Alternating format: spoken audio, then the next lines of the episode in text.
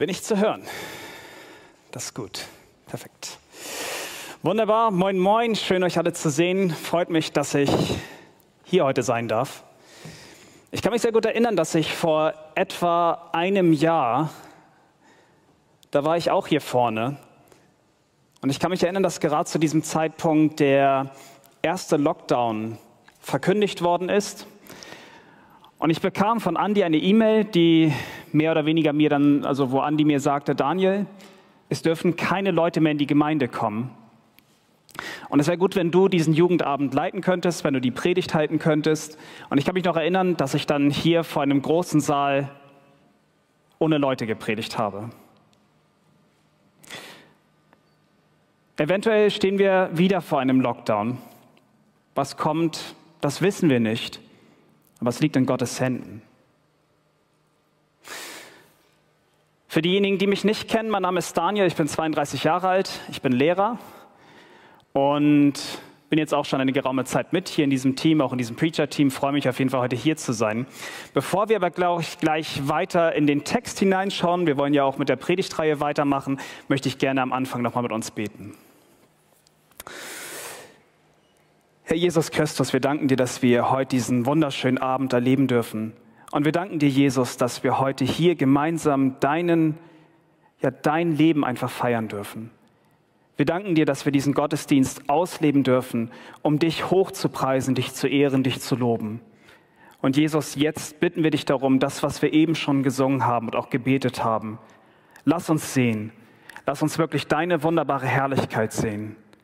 Hilf mir, Herr Jesus, in meiner Schwachheit, dass ich dein Wort mitgeben kann aber bitte, Jesus, schließe auch unsere Herzen auf und zeig uns wunderbare Wahrheiten in deinem Wort, sodass wir deine Gnade und deine Herrlichkeit darin erkennen können, damit wir am Ende dich von ganzem Herzen preisen können. So danken wir dir und erbitten all dies in deinem wunderbaren und großartigen Namen, Herr Jesus Christus. Amen. Moin übrigens auch an diejenigen, die auch zugeschaltet sind.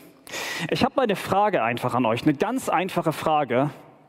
Und zwar, wie geht's dir gerade?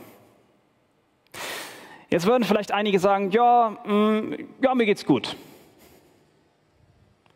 Ich habe mir das irgendwie angewöhnt, wenn jemand, wenn ich jemanden anspreche und frage, wie geht's dir, dann frage ich ein zweites Mal und frage nochmal, okay, wie geht's dir?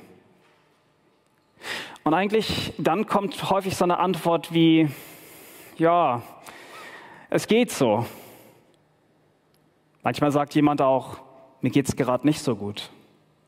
Es gibt auch andere, die wiederum sagen, mir geht es richtig gut. Gerade jetzt in dieser Zeit sind wir, glaube ich, alle, und ich glaube, da mache ich keine Ausnahme, sind wir Corona-müde geworden. Wir haben alle keine Lust darauf. Wir alle wünschen uns keinen neuen Lockdown. Wir alle würden am liebsten gerne Gemeinschaft haben, ohne irgendwelche Grenzen zu haben. Und wir sind alle kaputt und müde. Wie geht's dir?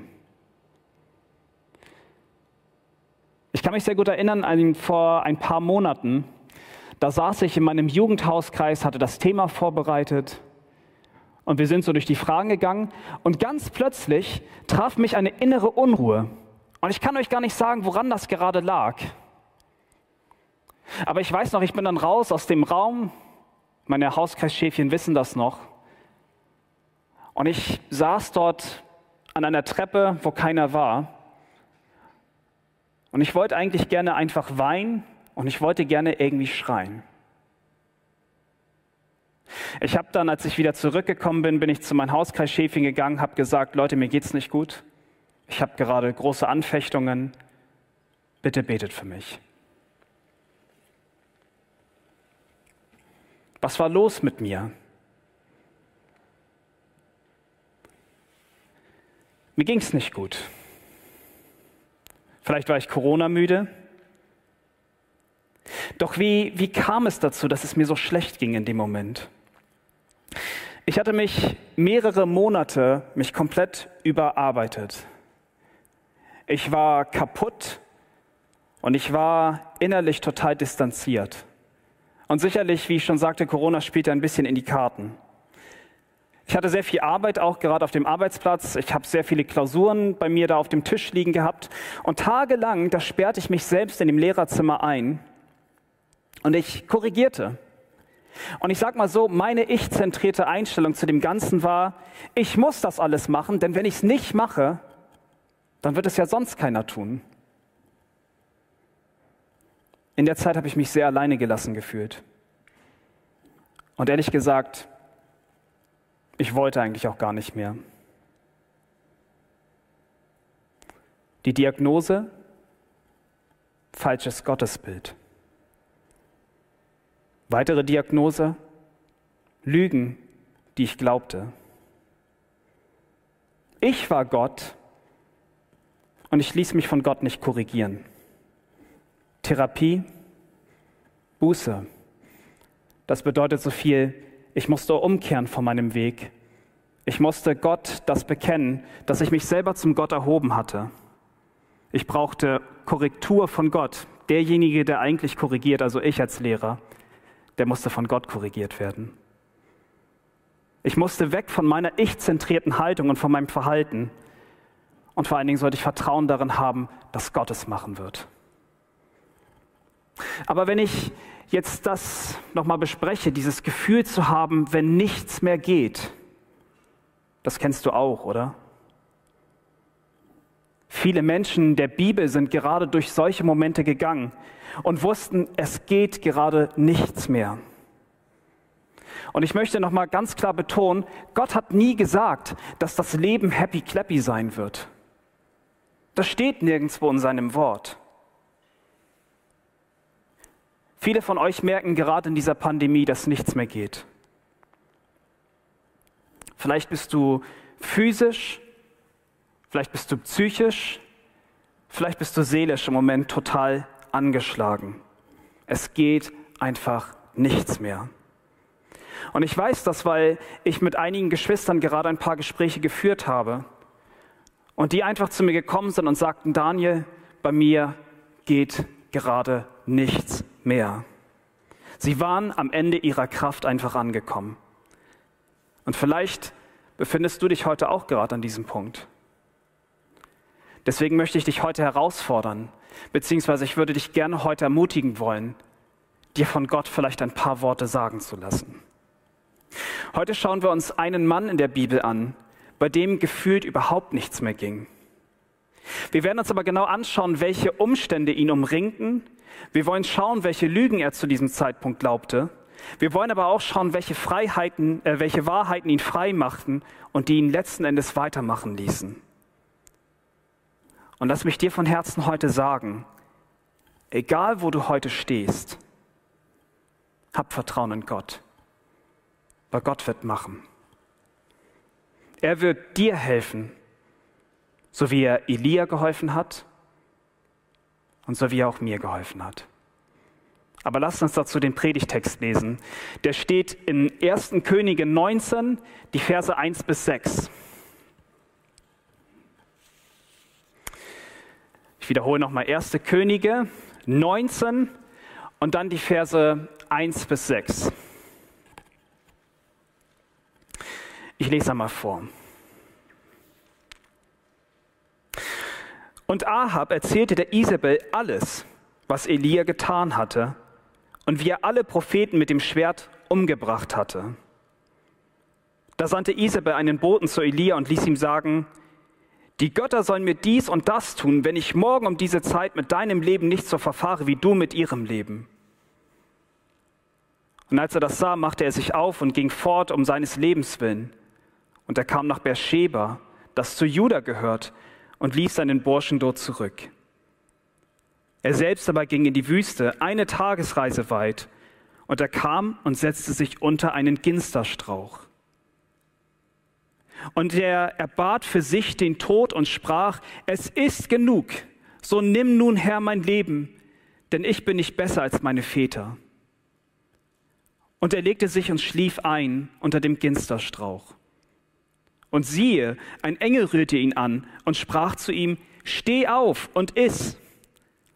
Und als er sich umsah, siehe, da war bei seinem Kopf ein auf heißen Steinen gebackener Brotfladen und ein Krug Wasser. Und als er gegessen und getrunken hatte, legte er sich wieder schlafen. Bis dahin der Text.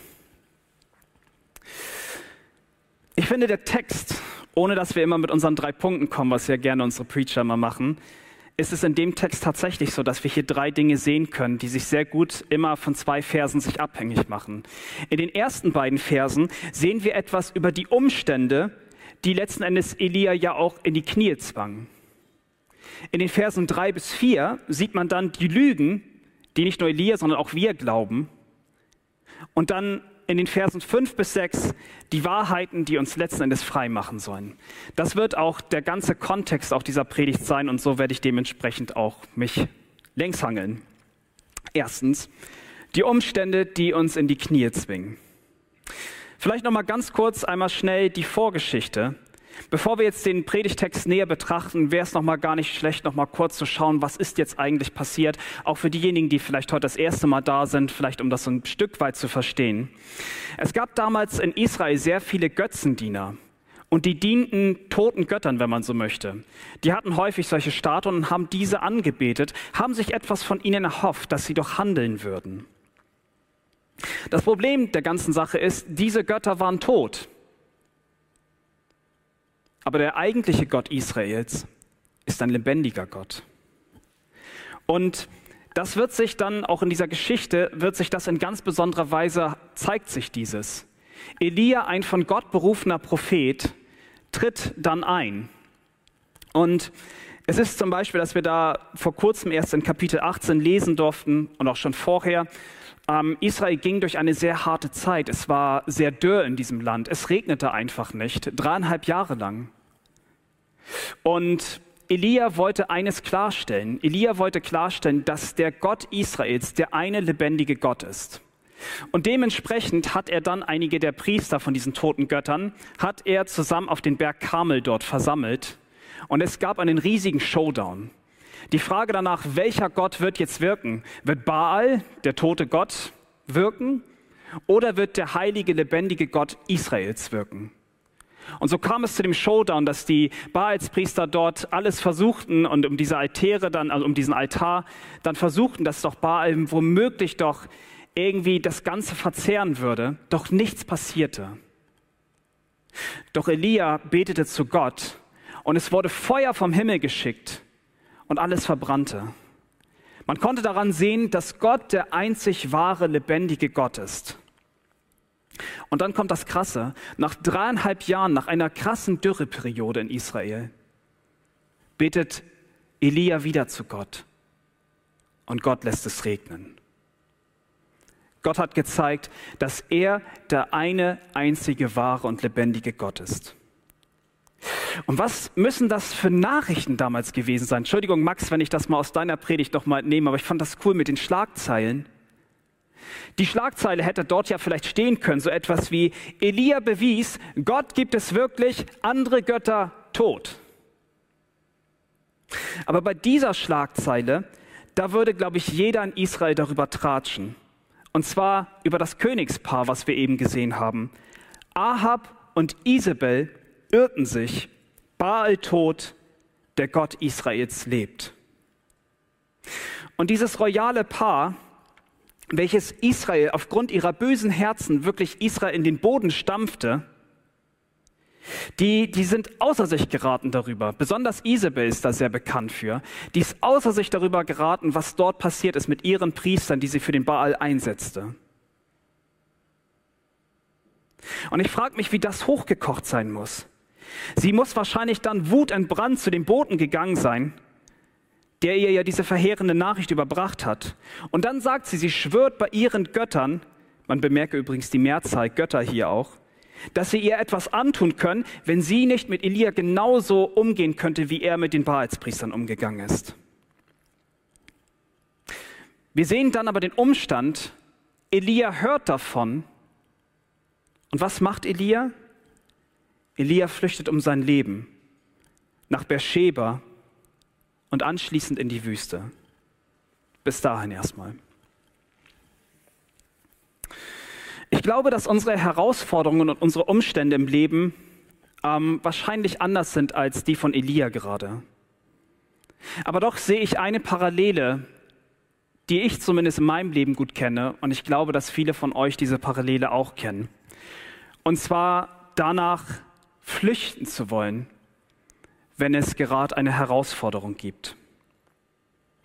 Stehen wir nicht eigentlich auch alle ganz häufig vor den Herausforderungen, vor der gleichen Entscheidung? Soll ich mich dem Ganzen stellen oder sollte ich nicht womöglich davor flüchten? Und diese Umstände geben uns ganz häufig dieses Gefühl, es geht nicht mehr weiter. Und so treiben uns unsere Kummer, unser Kummer, unsere Sorgen, die treiben uns richtig an, lassen uns wahnsinnig werden. Und häufig merken wir dann, wie wir einknicken, wie wir aufgeben wollen, wo wir einfach nur fliehen wollen. Und hier ist das Folgende, was ich dir garantieren kann. Wir alle werden durch dunkle Zeiten gehen. Wir alle werden Umstände in unserem Leben erleben, die uns auf die Knie zwingen werden. Und ich sage dir eins, das ist sogar versprochen. Gott verspricht es sogar in seinem Wort. Ich bin nicht hier, um euch zu versprechen, dass ein wahrer Christus-Nachfolger eine Welt erleben wird, wie ich schon vorhin sagte, die happy clappy ist, sondern wahre Christus-Nachfolger werden auch durch Leid gehen. Aber hier ist etwas Spannendes. Leid wird von Gott dazu genutzt, damit wir weiter geformt werden, damit wir gebildet werden, sodass wir den Herrn Jesus Christus in seinen Wesenszügen immer ähnlicher werden. Und im Leid, da wird auch unser Glaube getestet. Wir können persönlich überprüfen, wie wir zu Gott stehen innerhalb dieses Leides. Der einzige Unterschied zu einem leidenden Christen und zu einem leidenden Nichtchristen? Die folgende Frage, die ich dir auch stelle jetzt. Zu wem flüchtest du in deinem Leid? Flüchtest du zu Christus? Oder flüchtest du überall woanders hin, nur eben nicht zu Jesus?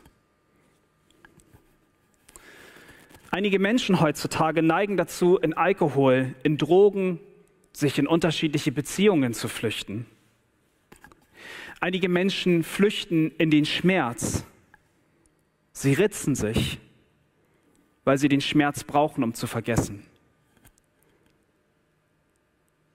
Andere flüchten sich sogar in den Tod und begehen Selbstmord. Das ist traurig. Wohin flüchtest du? C.S. Lewis sagte einst, Leben mit Gott bedeutet nicht ohne Schwierigkeiten zu sein, sondern Frieden in den Schwierigkeiten zu haben. Und Elia war jemand, der sich jetzt in Schwierigkeiten befunden hatte. Und das Krasse ist, die Situation von Elia hat sich nicht in dem Moment sich sofort verändert. Aber hier ist eine ganz wunderbare und herrliche Wahrheit.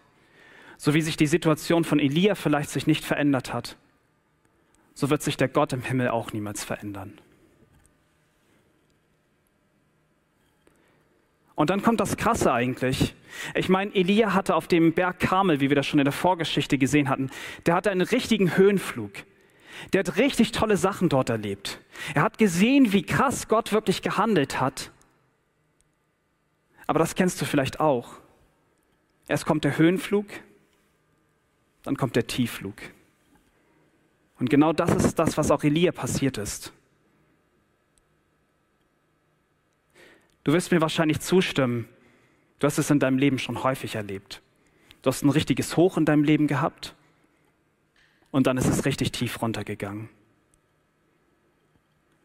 Das ist übrigens ein Prinzip, ein Prinzip, ein biblisches Prinzip sogar. Denken wir an Psalm 23. Es heißt, dass unser guter Hirte uns auf grüne Auen leiten wird. Aber schon gleich danach wird es dann auch heißen, es wird auch in die Täler des Todesschattens gehen. Höhen und Tiefflüge sind für einen Christen etwas, was immer wieder mal passieren wird. Das Schöne ist als Christ, du hast einen guten Hirten, der mit dir da durchgeht der dich trägt. Selbst in den schlimmsten Umständen deines Lebens geht dieser Hirte mit dir mit. Ich dachte an Jesus. Jesus macht das vielleicht auch noch mal so ganz praktisch, was immer so passiert. Denkt an Jesus, als er getauft worden ist. Und als dann die Stimme Gottes dann sagte, dass dies ist mein Sohn, an dem ich wohlgefallen habe.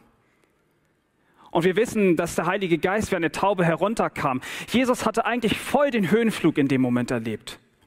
Gott hat bestätigt, dass Jesus Christus Gottes Sohn ist. Und schon ein bisschen später drängte es ihn durch den Geist, dass er in die Wüste gehen sollte. In der Wüste gab es auch für Jesus einen Tiefflug. Und das große Problem ist, wenn wir in so einem Tiefflug sind, sind wir ganz häufig auch sehr offen für das, was Satan uns sagen möchte. Lügen, die uns eingetrichtert werden. Und so kam auch der Satan zu Jesus und machte nicht mal vor Jesus halt. Vorher hat Gott bezeugt, dass das sein Sohn ist, und Satan hatte dann noch die Frechheit, jetzt zu diesem Sohn zu gehen und ihn darin zu versuchen. Aber glaubt man nicht, wenn Satan nicht mal vor Jesus Halt macht, dann wird Satan auch nicht vor dir Halt machen. Wenn du dich in einem Tiefflug dich befindest, wird der Satan auch zu dir kommen und er wird dir Lügen einflüstern. Und diese Lügen sind deswegen so spannend, weil wir jetzt genau schauen werden, welche Lügen hatte Elia in seinem Kopf, die ihn so auf die Knie zwangen. Und das sehen wir dann in den Versen drei bis vier. Ich denke, wenn der Text eine Dimension hier erklärt, ist es, dass wir viele Lügen immer wieder hören und die wir gleichzeitig, du und auch ich, die wir glauben. Wenn wir uns jetzt die Verse drei bis vier uns anschauen, dann sehen wir tatsächlich eine Handvoll Lügen, die Elia total in seine Knie zwingen, beziehungsweise an diesen Ginsterstrauch zwingen. Und so viel sei jetzt schon mal gesagt, wenn wir diese Lügen glauben, dann müssen wir uns auch manchmal nicht wundern, dass wir tief gebrochen unter so einem Ginsterstrauch sitzen. Aber bevor wir jetzt mit diesen Lügen weitermachen, möchte ich erstmal unsere Augen auf den Ginsterstrauch in Vers 4 lenken. Vorher war Elia voll in Aufruhr, er war auf der Flucht. Und nach dieser Tagesreise, bis er dann in der Wüste war, fand er dort einen Ginsterstrauch, ließ sich nieder und dann war er in seinem Gedankengefängnis gefangen. Ich möchte dich das folgende fragen, bevor wir gleich die Lügen weiter thematisieren.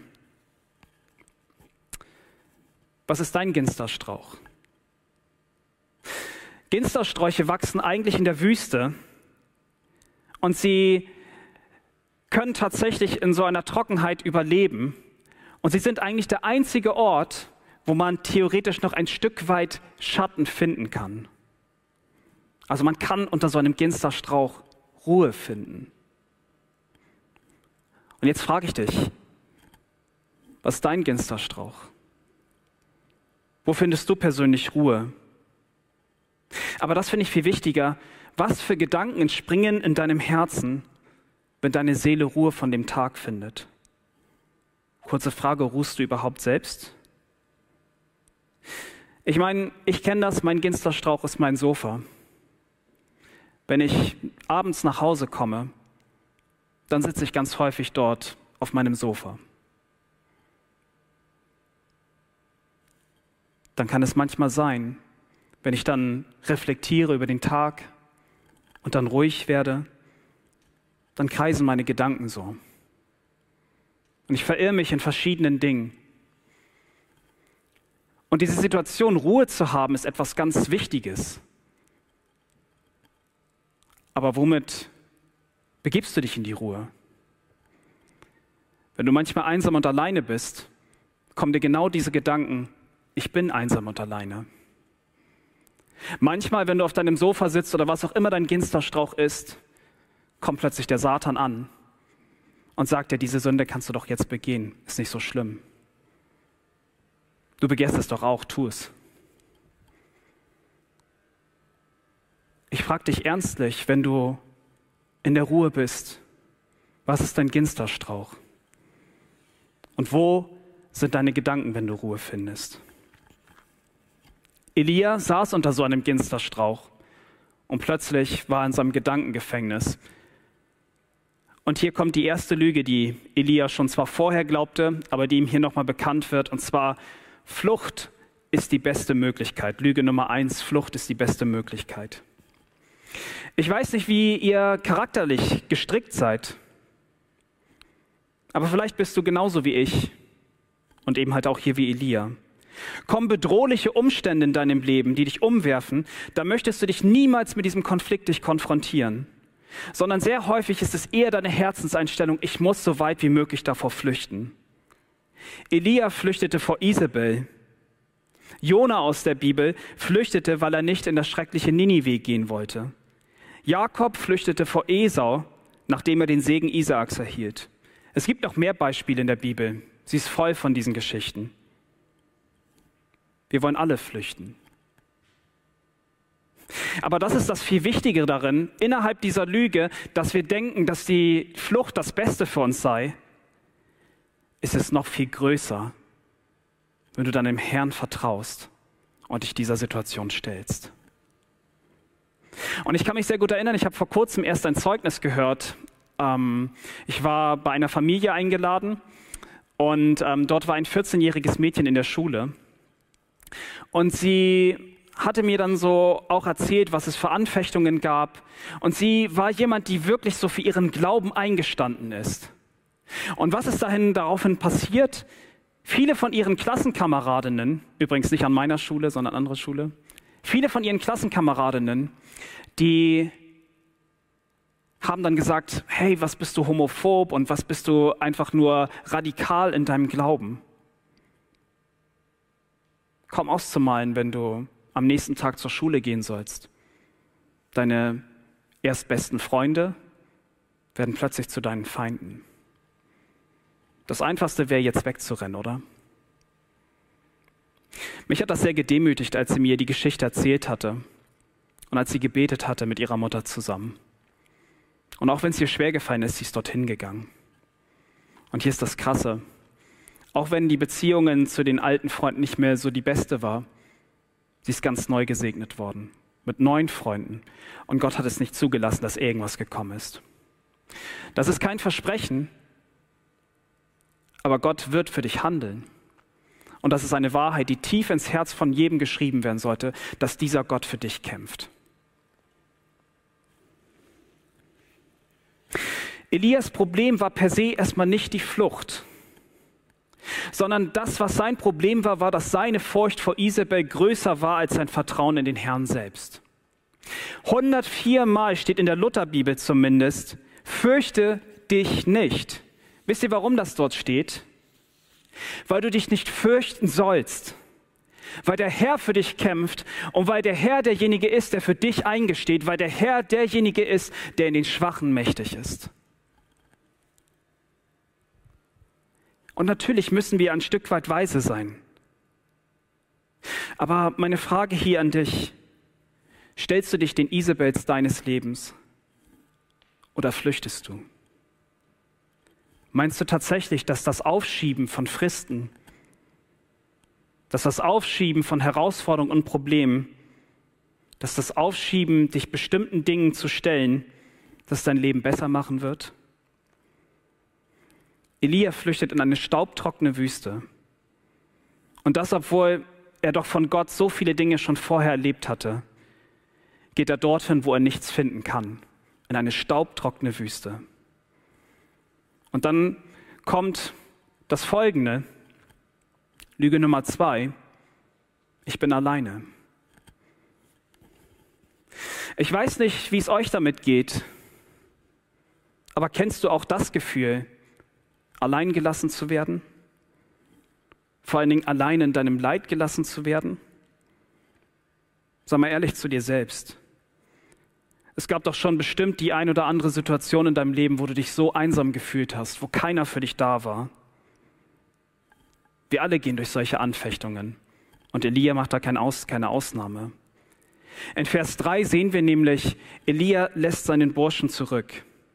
Wir wissen nicht, welche Beweggründe Elia hatte. Vielleicht wollte er ihn einfach nur schützen, um ihn vor der Wüstenhitze zu schützen, wo auch immer er hingehen sollte. Vielleicht wollte er nicht, dass er mit Elia zusammengesehen wird, falls Isabel ihn holen soll, äh, kommen sollte. Aber was wichtig ist, Elia ließ ihn zurück und dort war er alleine in der Wüste. Geht es dir nicht auch ganz häufig so? Dieses Gefühl, alleine zu sein in all deinen Anfechtungen, Herausforderungen, in deinen Problemen, in deinem Leid. Keiner ist für dich da. Und selbst wenn jemand für dich da sein sollte, dann möchtest du diese Person nicht an dich heranlassen.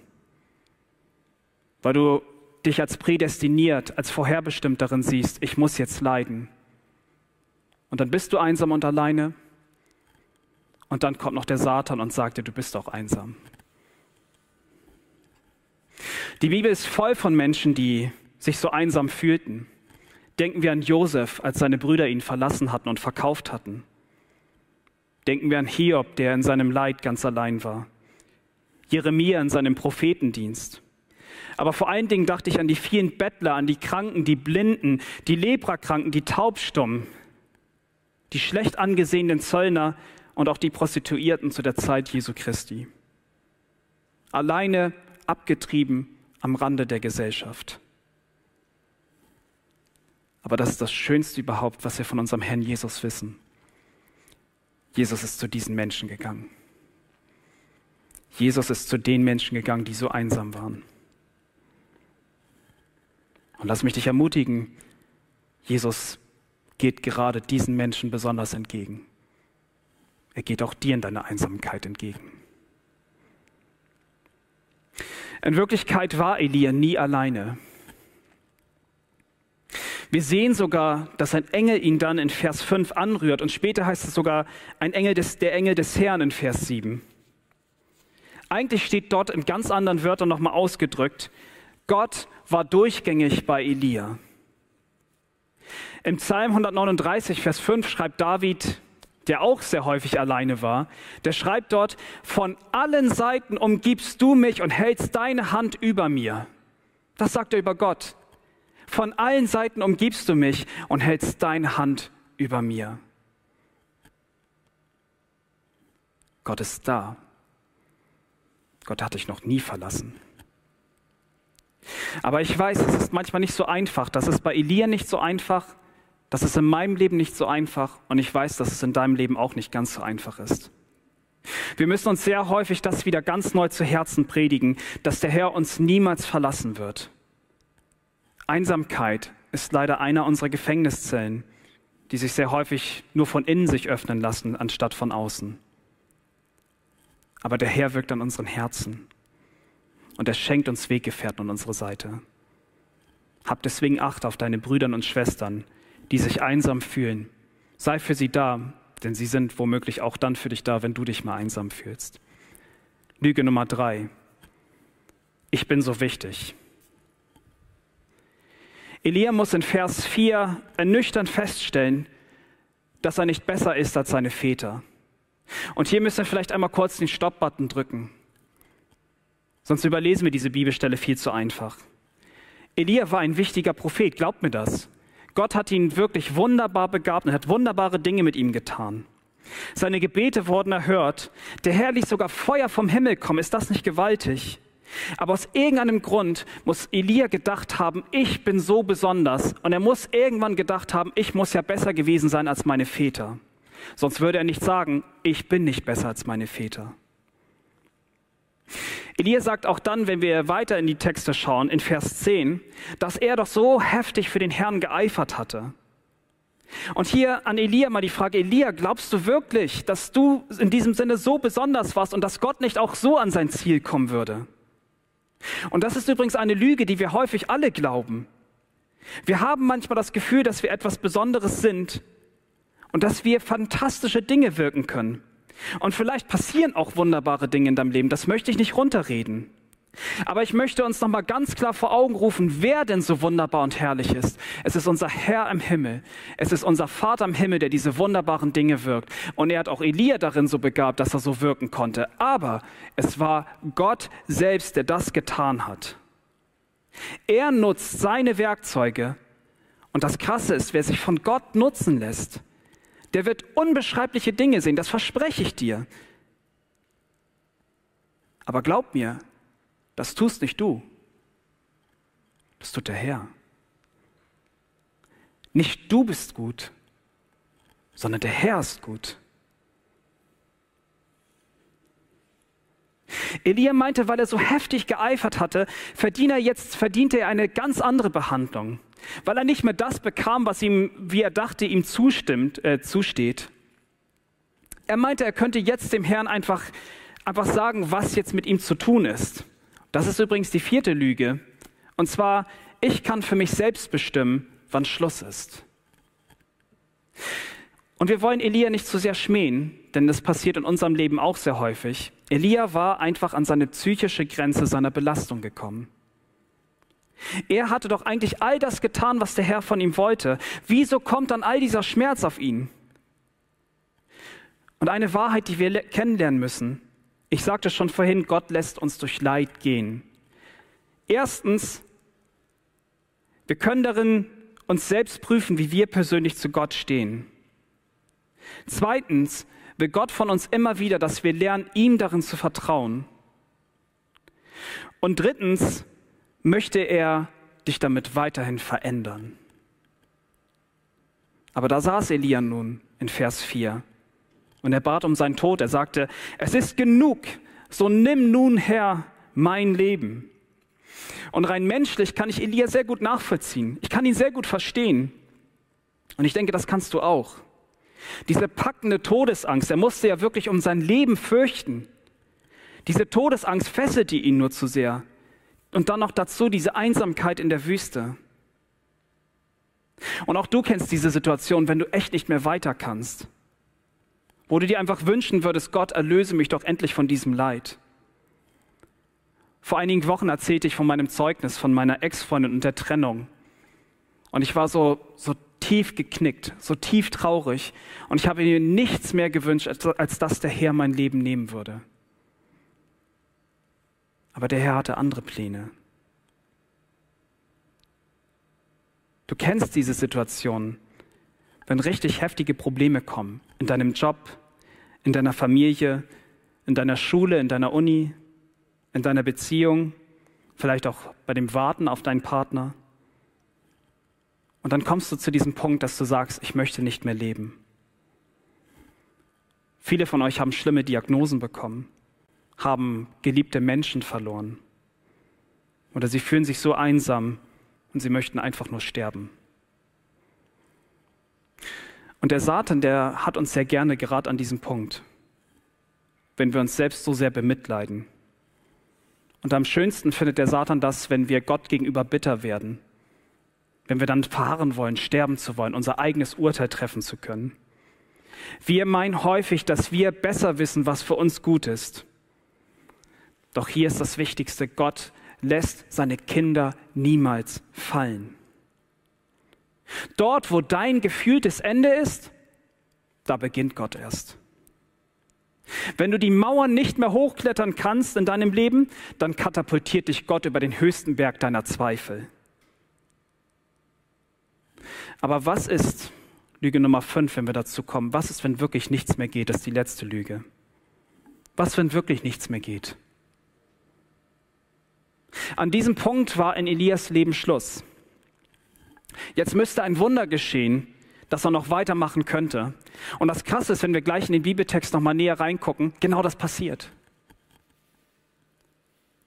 Ich denke, dass wir dieser Lüge, wenn einfach nichts mehr geht, auch in meinem eigenen Leben, wenn ich weiß, es geht einfach nichts mehr, dann geben wir in unserem Herzen zu viel Raum dafür. Und ich ertappe mich selber genau bei diesem Gedanken, immer dieses zu denken. Aber hier ist das Spannende, wenn wirklich nichts mehr geht, dann geht Gott noch weiter. Und wir alle kennen diese Sackgassen in unserem Leben in welchem wir vor dieser Mauer der Unüberwindbarkeit stehen und einfach nicht mehr weiterkommen. Doch das ist ein Versprechen. Wer an Gott glaubt, der weiß, und ich werde es dir versprechen, es wird weitergehen. Als Josef von seinen Brüdern verkauft wurde und später sogar inhaftiert wurde, ging Gott mit ihm weiter und sogar so weit, dass er der höchste Berater unter dem Pharao sogar geworden ist. Als Paulus in Lystra den Juden, äh, den Christus gepredigt hatte, da ist er sogar von ihnen gesteinigt worden. Es hätte nichts mehr weitergehen können. Er wäre sogar eigentlich tot schon fast gewesen. Aber nur ein paar Tage später kehrt Paulus wieder zu Lystra zurück und wird wieder das Evangelium dort predigen. Wenn du meinst, es geht nicht mehr weiter, wird Gott noch weitergehen. Was will ich dir damit sagen? Mit dem Herrn wird es immer weitergehen, auch wenn bei dir gefühlt nichts mehr weitergeht. Das ist eine der größten Wahrheiten, die Gott auch in seinem Wort uns durch Jesaja 42, Vers 3 wissen lässt. Dort heißt es, das geknickte Rohr wird er nicht zerbrechen und den glimmenden Docht wird er nicht auslöschen. Wahrheitsgetreu wird das Recht, wird er das Recht hervorbringen. Und apropos Wahrheiten, die ich eben angesprochen habe, das ist ein guter Aufhänger, um zu den Wahrheiten zu kommen, Wahrheiten zu kommen, die der Herr uns gegeben hat, die wir glauben und die uns ganz praktisch in unserem Leben dienen sollen. Der letzte Teil, diese letzten Verse, fünf bis sechs, zu meinem dritten Punkt auch, die Wahrheiten, die uns frei machen. Elia war müde, er war durstig und er fühlte sich einsam und verlassen. Wenn ich mich so fühlen würde, dann würdest du vielleicht zu mir sagen, Daniel, iss ein Snickers. Denn immer wenn du hungrig bist, wirst du zu einer Diva. Spaß beiseite. Elia ging es nicht gut. Physisch, geistlich sowie seelisch. Er musste wieder neu auftanken. Und das müsst ihr auch. Wir sind von Gott abhängige Menschen. Du hast das vorhin gesagt, Mirjana. Wir sind von Gott abhängig. Wir haben viele physische Nöte in unserem Leben. Wir müssen schlafen, wir müssen essen, wir müssen trinken, aber vor allen Dingen sind wir von Gott abhängig. Viele Menschen nehmen andere Dinge in ihrem Leben als viel wichtiger wahr. Sie empfinden es nicht wichtig, zu schlafen, zu essen und zu trinken. Aber hör zu, wir sind Menschen und nicht Gott. Als es mir vor einigen Monaten nicht so gut ging, als ich von der Anfangsgeschichte erzählt hatte, da war ich völlig unausgeschlafen. Jeden Tag vielleicht vier, fünf Stunden geschlafen. Aber krass ist, Gott hat mich wieder aufgebaut. Und er tat es auch mit Elia. Gott hatte seinen Blick von Elia nie abgewandt, sondern er achtete auf ihn und er wusste ganz genau, was Elia jetzt brauchte. Aber um das nochmal, um sich nochmal verständlich zu machen, Elia war in einer staubtrockenen Wüste. Wo sollte denn bitte in einer staubtrockenen Wüste etwas zu trinken herkommen, etwas zu essen herkommen? Vielleicht kann man schlafen, aber wo sollte das herkommen? Aber während wir das schon vorher in dem Kapitel erfahren haben, oder schon ich das vorher erzählt hatte, handelt Gott jetzt hier mit einem Wunder. Und das ist übrigens auch eine der wunderschönsten Wahrheiten, die du dir heute zu Herzen predigen solltest. Wahrheit Nummer eins. Gott versorgt seine Kinder. Und in diesem Kapitel passiert das auf eine so spektakuläre Weise. Denn in Vers 5 sehen wir, dass ein Engel Elia anrührte und ich meine, wenn wir noch mal über die Wüste kurz noch einmal nachdenken, wir sagen gerne in unserem deutschen Sprachgebrauch eine gottverlassene Wüste. Aber es gibt keinen Ort hier auf dieser Erde, wo Gott nicht ist. Und selbst an dieser staubtrockenen Wüste, wo sonst überhaupt nichts war, außer dieser eine Ginsterstrauch, unter dem Elia gesessen hat, da war Gott zugegen. Gott sendet selbst in eine staubtrockene Wüste, sendet er einen Engel, der an dem staubigsten, verlassensten Ort der Erde dorthin kommt. Und dieser Engel begegnet dort Elia. Und er stellt ihm einen Brotfladen hin und einen Krug Wasser. Jetzt das mal kurz überlegen. Das ist doch völlig unlogisch, oder? Ich hoffe nicht.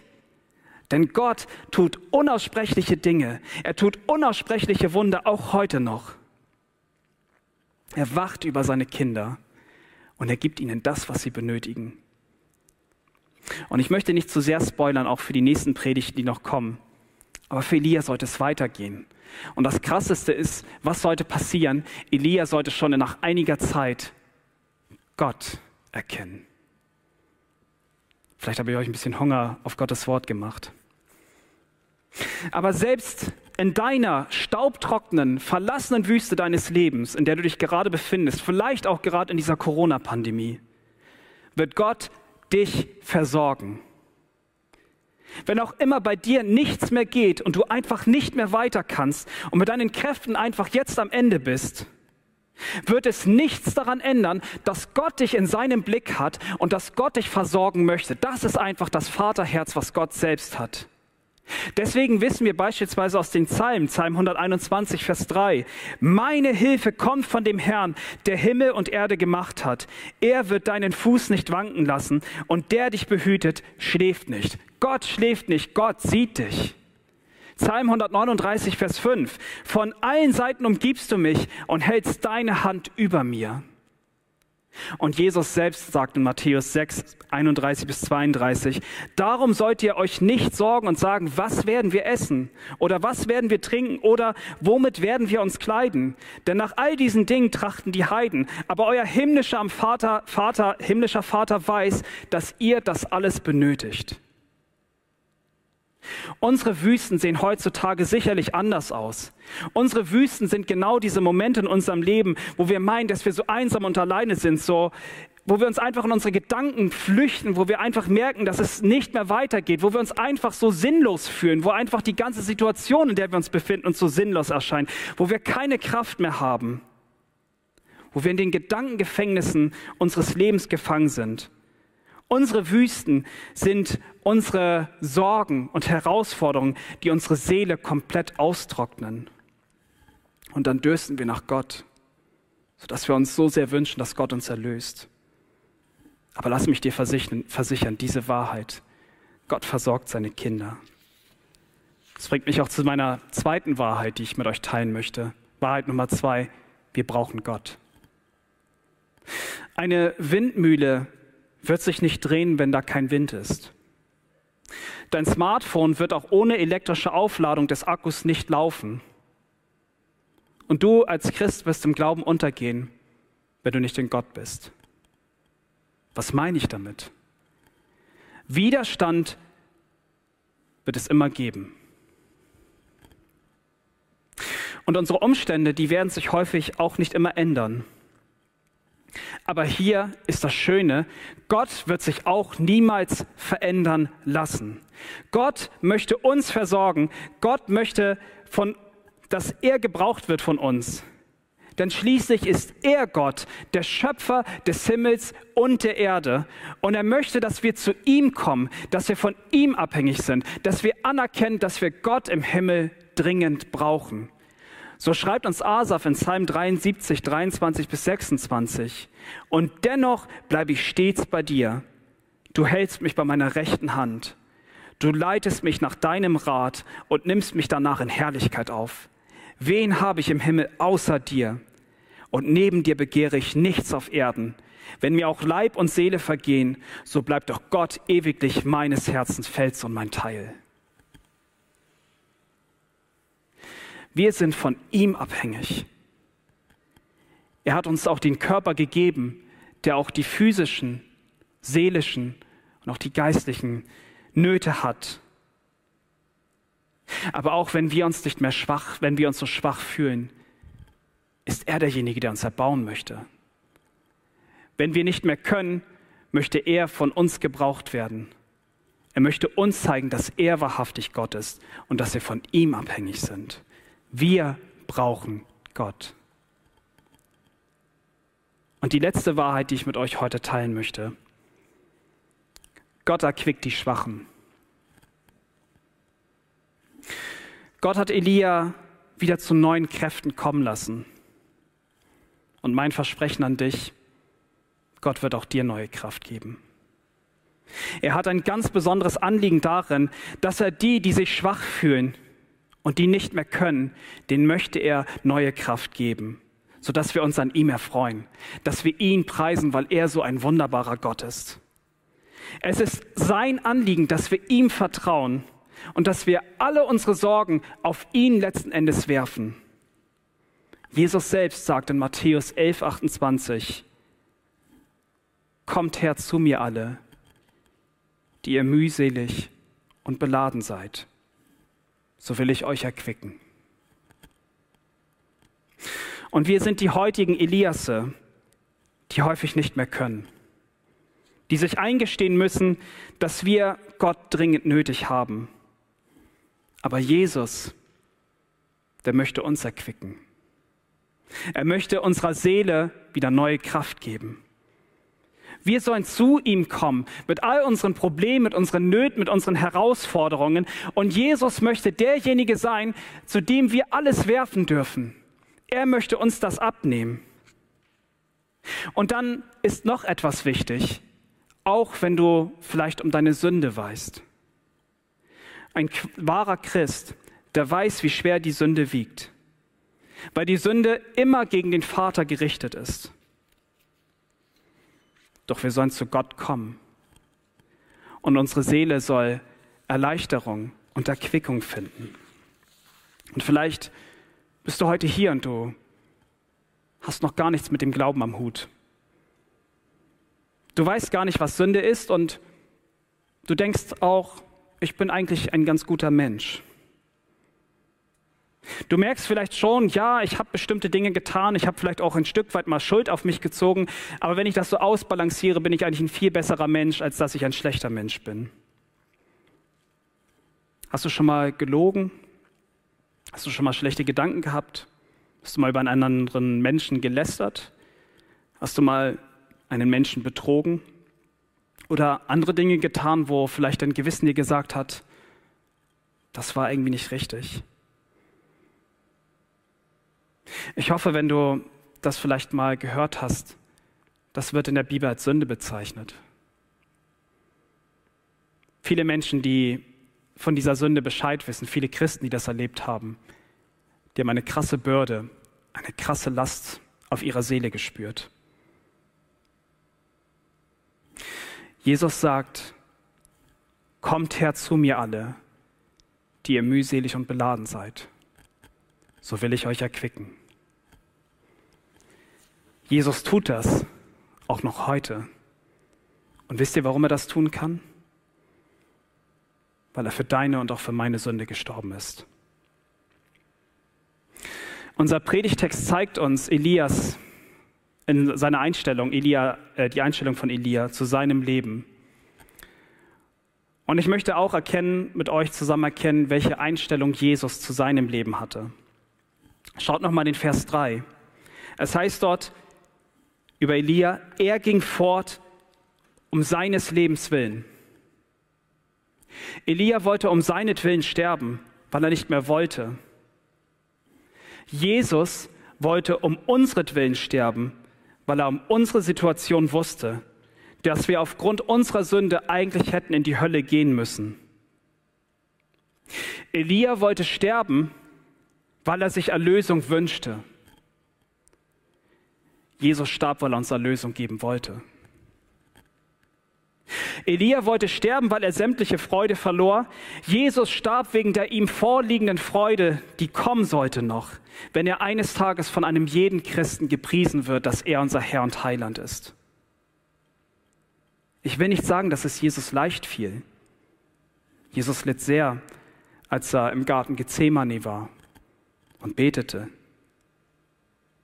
Doch Jesus überwand, weil er uns so sehr liebte und weil wir ihn dafür in der Ewigkeit für immer preisen können. Und hier ist der Wille übrigens, wenn wir über Willen sprechen, ein ganz wichtiger Aspekt dieses Textes. Verzweifelt rief Elia um seinetwillen, doch in tiefster Betrübnis betete Jesus im Garten Gethsemane unmittelbar vor seiner Kreuzigung, dass nicht sein Wille, sondern Gottes Wille geschehen möge. Und daraufhin nahm man Jesus gefangen und man zerrte ihn vor den Hohen Rat. Er wird anschließend von seinem eigenen Volk wird er verurteilt und er wird an das Kreuz von Golgatha gebracht werden. Dort werden seine Hände durchbohrt. Und dann wird Jesus an diesem Kreuz mit all dieser Last und dann vor allen Dingen mit dem Zorn Gottes, der dann auf ihm sein sollte, sollte er verlassen von seinem Vater im Himmel sterben. Jesus Christus, der wahrhaftige Sohn Gottes, starb für mich und auch für euch. Aber die schönste Nachricht ist, dass es dabei nicht stehen geblieben ist, sondern dieser Jesus Christus, der lebt. Und weil er lebt, ist all das, was er gesagt hat, wahr. Und weil er lebt, lebt er auch heute in uns. Und weil er lebt, werden wir in Ewigkeit auch bei dem Vater im Himmel eines Tages mal leben können. Jesus selbst machte die mühseligste Erfahrung aller Zeiten. Aber das macht Jesus für mich persönlich auch so authentisch, wenn er zu mir sagt, kommt ihr alle zu mir, die ihr mühselig und beladen seid, so will ich euch erquicken. Er weiß, was es heißt, einsam zu sein. Er weiß, was es bedeutet, vom Vater getrennt zu sein. Er weiß sogar, was es bedeutet, diese Schmerzen und diese Todesqualen zu erleiden. Aber Jesus gibt einem jeden von euch, der an ihn glaubt, ein Versprechen. Und zwar, dass Jesus dich niemals alleine lassen wird. Und Jesus wird, wenn du auch mühselig und beladen bist, wird er zu dir kommen und er wird dir deine Seele erquicken. Wann auch immer du in einer Situation sein solltest, wo du nicht mehr weiter kannst, dann denke daran, was der Jesus, der Herr Jesus gesagt hat und vertraue ihm. Wann auch immer du dich überfordert fühlst in deinem Leben, Gott ist bei dir. Wann auch immer du wieder ängstlich bist, Gott hat versprochen, dein Wegweiser und dein Beschützer zu sein und dich mit all dem auszustatten, was du brauchst. Wann auch immer du in deinem Leben wieder traurig bist und du denkst, es geht nichts mehr weiter, Gott lässt seine Kinder niemals los. Und wenn du jetzt auch das Gefühl hast, dass in dieser Corona-Pandemie du so müde bist und einfach nicht mehr weiter kannst, dann sage ich dir, dass Gott noch weitergehen wird. Er wird dich für immer trösten und er wird dich immer begleiten von allen Seiten. Diesem Gott alleine gebührt dafür die Ehre. Und so steht dann in 5. Mose 31,8, der Herr aber ist es, der selbst vor dir hergeht. Er wird mit dir sein und er wird dich nicht aufgeben, noch dich verlassen. Fürchte dich nicht und erschreck nicht. In Jesu wunderbaren Namen. Amen. Das Lobpreisteam kann gerne nach vorn kommen. Ich würde gerne mit uns noch beten.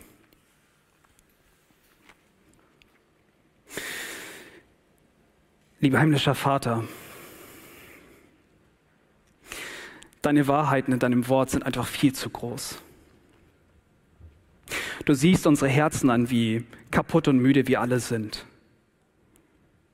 Du siehst, dass wir so belastet sind, auch durch die Corona-Krise. Wir würden uns so sehr Erleichterung wünschen. Aber danke, dass du uns niemals loslassen wirst. Danke, dass du uns niemals verlassen wirst und selbst in den staubtrockensten Wüsten, in denen wir uns jetzt befinden, da wirst du bei uns sein und du wirst Wunder tun. Aber wie sehr wünsche ich mir, dass wir wie Elia das nochmal leben könnten, dass du Gott nochmal vom Himmel Feuer kommen lässt, dass du selbst nach dieser Dürreperiode, dieser Pandemie, dass du deinen Regen des Segens nochmal auf uns herunterkommen lässt. Aber selbst in den Situationen, wo wir uns so schwach und kaputt fühlen, dass wir einfach jetzt auf dich vertrauen dürfen und dass wir in deine Gegenwart treten dürfen, dass wir dieses Säuseln mitbekommen und wir schauen dürfen, dass du ein wunderbarer, großer Gott bist, ein herrlicher Gott, dem keine Grenzen gesetzt sind. Und ich wünsche mir so von Herzen, dass wir neu ermutigt sind, dass wir dich anpreisen können, weil wir wissen, dass wir den König der Könige anbeten, weil wir dich dich, Jesus Christus, unseren Messias, den wahrhaftigen Sohn Gottes haben, der an das Kreuz von Golgatha ging und alles für uns erbracht hat. Du bist der einzig wahre, du bist der lebendige Gott. Wir preisen dich mit dem ganzen Herzen, wir loben dich, wir danken dir. Und so bitte ich all dies in deinem wunderbaren und großartigen Namen, Herr Jesus Christus. Amen.